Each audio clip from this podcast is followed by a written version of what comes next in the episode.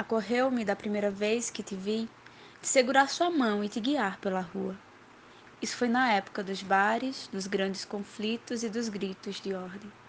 Dia 8 de setembro te vi na rua, a multidão passando em meio a bandeiras e te perdi no corredor vermelho.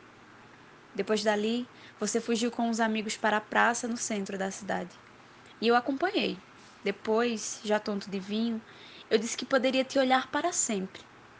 Você puxou uma câmera e mandou que eu tirasse uma foto. Ocorreu-me, da primeira vez em que te vi, de te guardar para sempre na memória. E tenho cumprido desde então.